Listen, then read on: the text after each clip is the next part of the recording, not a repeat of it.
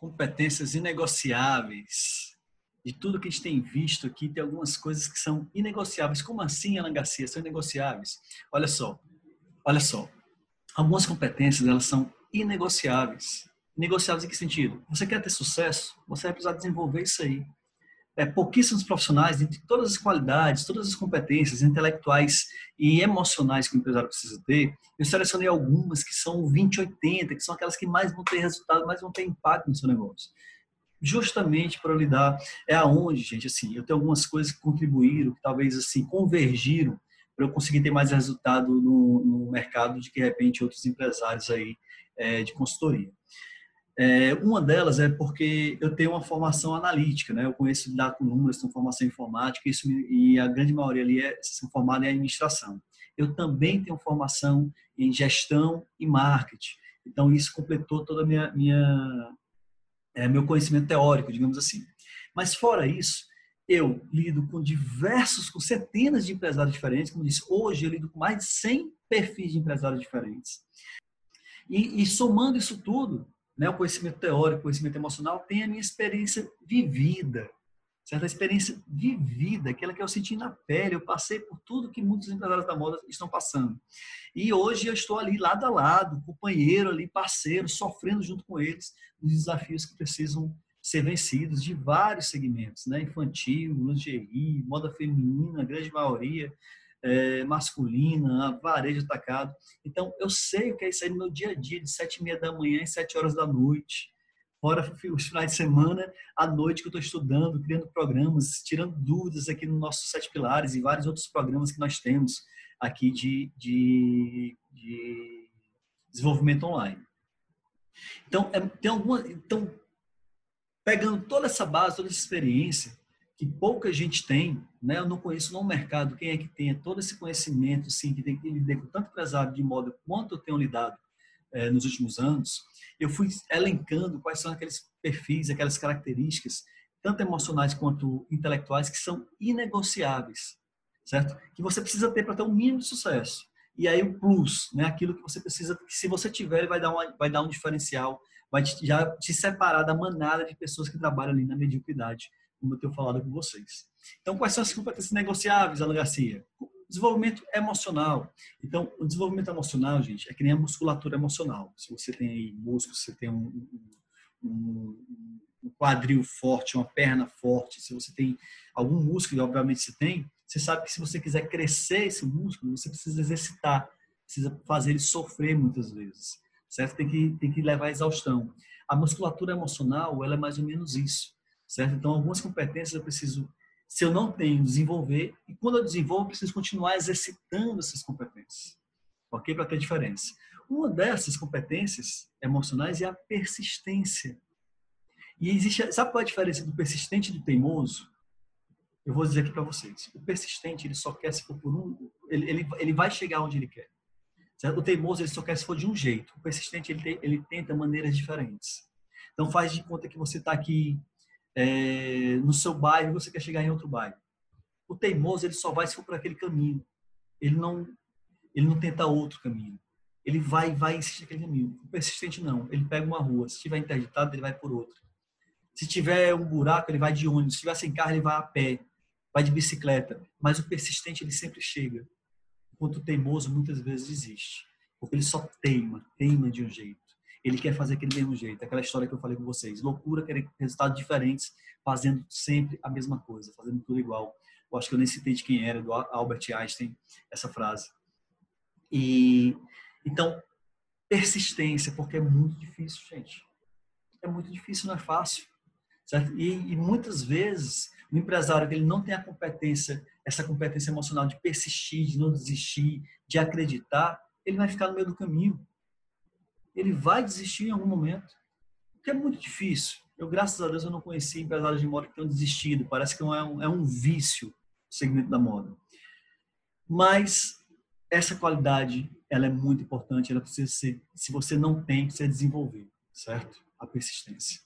É, autoestima, acreditar em você mesmo, acreditar na sua capacidade, como a gente tem é, falado aqui. A autoestima é a crença que você é, é que você consegue, você olhar para você e se ver como como alguém que, que, que tá junto das pessoas de sucesso, não é, não é aquelas pessoas que ah, tem, tem gente que não tem autoestima. Eu estou aqui e as pessoas de sucesso estão lá, então eles, eles foram os escolhidos. Eles são as pessoas escolhidas por Deus para terem sucesso. Não é bem assim, gente. Muito, se você for ver a história de várias pessoas que tiveram sucesso, claro, se você não herdou a herança da sua família, se você não herdou é, um, uma empresa da sua família, se você construiu, né, você, você teve que pagar o preço. Certo? Então, autoestima é acreditar em você mesmo e acreditar que você também pode conseguir. Se eles conseguiram, eu também consigo. Então, é a crença em você mesmo. Então, sem você acreditar em você, você não sai nem da sua casa. Se você não acreditar que você consegue, não é que você consegue hoje, mas que você vai conseguir desenvolver as competências emocionais, as competências intelectuais para chegar lá, você não sai nem da sua casa. É controle e prudência. O controle para ter prudência, o controle é autocontrole de você não não sair é, é, jogando fora tudo que você construiu. Se você é, ter prudência, ter o plano B, é muito importante ter um plano B nas suas ações. Se não der certo por esse caminho, o que, é que eu vou fazer? Certo? Se não der certo, por onde é que eu vou? É, qual, qual é a opção a esse caminho aqui? Certo? Então, ter controle e prudência. A prudência ela vai ajudar muito a ter um plano B nas suas atitudes. Certo? É não ficar esperando ali é, que contando com a sorte, ok? É, que mais? Bom senso e discernimento. Bom senso e discernimento eu falo quase como se fosse uma competência só, e muitas vezes é uma competência emocional, elas estão ali muito juntas, muito, muito interligadas. É, o bom senso e discernimento para saber qual é, aqui na hora que eu estou falando isso, estou falando de uma característica muito importante para o empresário, que eu falo que é saber a diferença, discernir entre o custo de fazer e o custo de não fazer. Muitas vezes, você investir em, uma, uma, em um curso, ele tem um custo. Você está aqui, você teve que pagar. E o custo não é só do, do, do, do investimento em valor em dinheiro.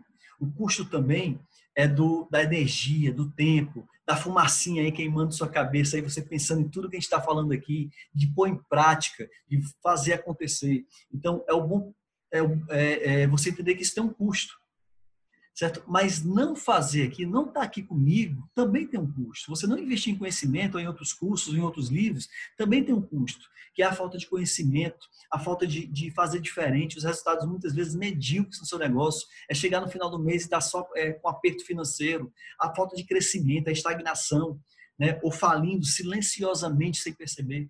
Então tem um custo. Tudo que você faz, você paga um preço. Tudo que você faz na vida, você paga um preço. Se você acordar cedo, você vai pagar um preço. Sair da cama, do aconchego da cama, do, daquele local ou quentinho, friozinho, né, do conforto, para poder calçar um tênis, é, é, é cansado ainda ir para uma academia, para poder cuidar da sua saúde. Você paga um preço. Agora, ao não fazer nada disso, você também está pagando um preço. Que é, que é muitas vezes a obesidade, a insatisfação, a baixa autoestima, a depressão, a, a, a a doença que pode vir junto com isso aí. Então, toda hora nós pagamos o preço. A pergunta é: qual preço você quer pagar? Qual preço você decide pagar pela sua vida?